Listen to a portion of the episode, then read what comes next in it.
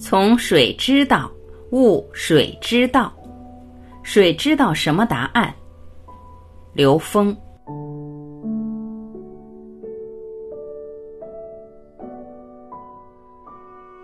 水知道答案》这本书的问世，我觉得特别的欣慰，因为它找到了关于一切存在皆是能量波，而能量波涵盖整个宇宙的属性规律。如果从现实所有存在找共性的话，最简单的共性是正弦波 sin x。这种逻辑是完全建构在现代科学体系的物质结构基础上的。在《水知道答案》书中提到，一切都是波动，是说我们看到的和看不到的物质世界的一切存在都是波动，能量波和粒子。它们之间的一个很简单的逻辑关系是能量波的同频共振。同频共振时，能量会形成相对稳定的共振结构，在光学系统里面把它叫干涉。色、受、想、行、识，能量干涉所形成的在空间相对稳定存在的状态，它构成了几种我们能够感知到的东西。色。我们能看到的视觉能够产生反应的，受我们的感受，因为有了一些能量波的相对干涉作用以后，我们会产生感受。想我们的意识活动，行意识能量产生的这种纠结纠缠，会产生信息的相互叠加，形成信息流，它构成了整个空间的运动状态，让我们感受到它的动。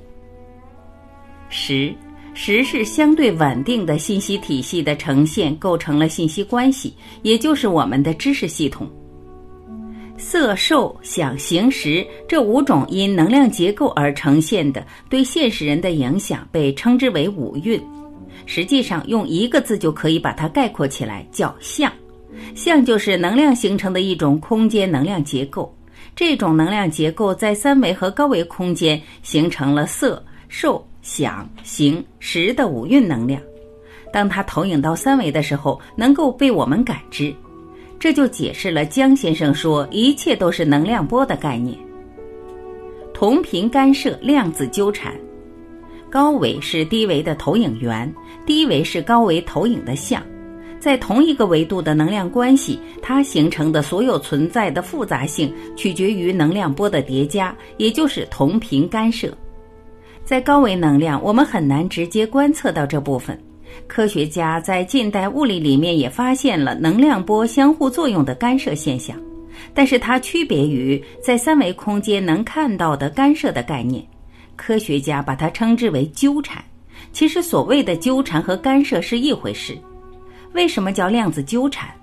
量子是三维和高维的临界态。也就是三维空间的一切存在，实际到了有形和无形的临界态，就是量子。有的时候是可以看得见的粒子态，有的时候是看不见的波态。这种看得见和看不见的临界态，恰好成为了三维和高维的一个临界态。在高维空间，也就是投影源里面的能量的相互作用过程，作用的状态就变成量子纠缠。其实量子纠缠形成了能量结构，也叫像。这种结构它投影出了三维的空间存在。当这个结构经过了成、住、坏、空，也就是它的能量共振相遇、共振开始、共振最佳，然后到离开最佳共振状态，一共到共振状态消失的整个两个能量波，在运动过程中形成的过程叫成、住、坏、空。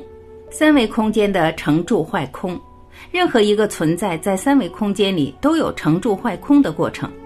成住坏空的过程就是能量结构从开始发生到结束的整个过程。在这个过程中就有了时间。在三维空间里研究能量波的时候，会发现能量波作为简谐波来讲，它的运动最简单的方式实际是螺旋。一维的能量波的传输在线上传是纵波。二维的能量波是在面上传，是横波，就像一个正弦波的波浪一样。到三维空间看到的最简单的波浪其实是螺旋的，所以我们在观测三维空间存在的时候，借助于仪器看到最简单的存在是一种双螺旋，被称之为 DNA 基因。基因的频谱和振幅决定了人的频率属性，所以整个存在最基本的成因是由能量波相互共振而发生的。空间物质构成：地、水、火、风。横向能量波的相互作用共振，构成了在同一个维度上的属性，在纵向上看又有着投影的关系。因此，《水知道答案》这本书，江先生研究的机理是能量波的同频共振。为什么要借助水来表达呢？江先生发现水有极大的特殊性，水是三维空间看得见、摸得着、最常见的一种存在，但水比所有固体物质的自由度都高。为什么说水的自由度高呢？固态物质的流动性。延展性等各个方面和水比起来都不如液体的自由度高，所以在印度教和佛教里，讲空间所有的存在是由四种物质构成：地、水、火、风。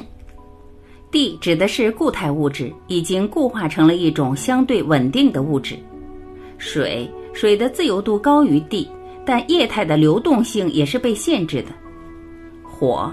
火的自由度高于水，被称为临界态。它在燃烧的时候会发生能量结构的变化，叫相变。一个物体燃烧以后，它的能量结构会发生变化，投影在现实中的显象也会变化。风，风就是空气。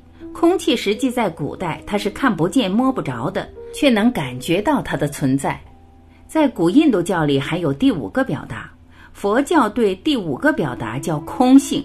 就是高维能量，所以水实际是在我们能够感觉得到、摸得到、看得见的物质里面自由度最高的。水是最容易产生有形、无形变化的。水有三种状态：固态、液态和气态。在地的层面，水是固态的冰，到了零度以上，它会融化变成水。这个水的能量分子在运动是自由状态的，它的结构是自由的。水到一百度以上，它就变成更自由的水蒸气状态了，我们就看不见摸不着了。所以，水是人类能够感受到的最常见的四大假核的存在模式。地球和人体百分之七十是水，自然的能量存在是一种和谐的存在，这种和谐的存在呈现的是最自然、最美好的状态，它不是以人为意识加载上去的。而自然的反义词是人为，那么人对自然产生行为之前，一定是被意识主导的。也就是说，他想做一件事情，意识先呈现，然后人的意识会指导他的呈现，一种新的现实存在，这就是所谓的创造。所以，人类不断的创造出不自然的存在，这种不自然的存在叠加到我们周边复杂的存在。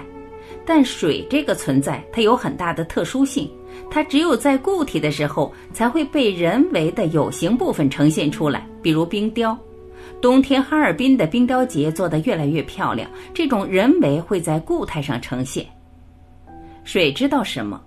在江先生这本书出来之前，很少有人意识到水会产生如此明显的作用，但这个明显是借助现代科技显微镜才发现的。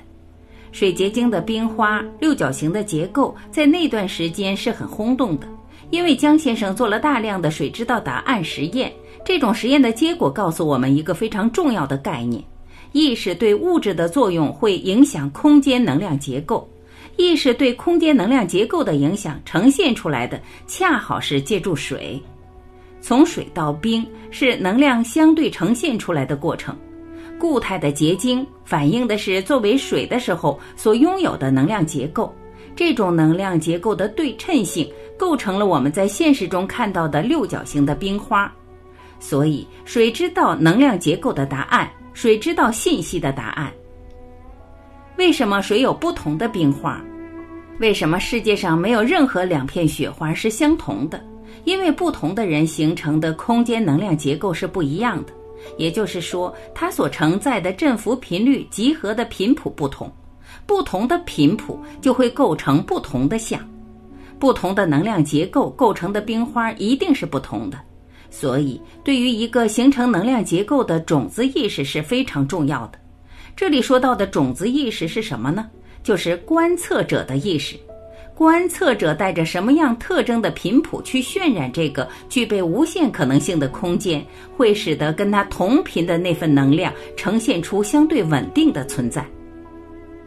经由水的结晶验证相由心生，从这个角度我们就知道，所有在三维空间能够看到的一切，取决于我们的三维认知，或者说对念的共振系统，它在我们的内在形成了一个认知体系。这个认知体系被称之为业，所以我们看到的一切都是由三维认知体系渲染出来的。这样我们就理解了什么叫万法由心，相由心生。这种在同一个维度的能量叠加，在每一个维度上都是这样的。也就是当我们的认知在任何一个维度上执着的时候，我们投影出来的外部世界就跟认知所在的维度是一样的。当我们的维度提升的时候，我们看到外部世界的维度也在提升。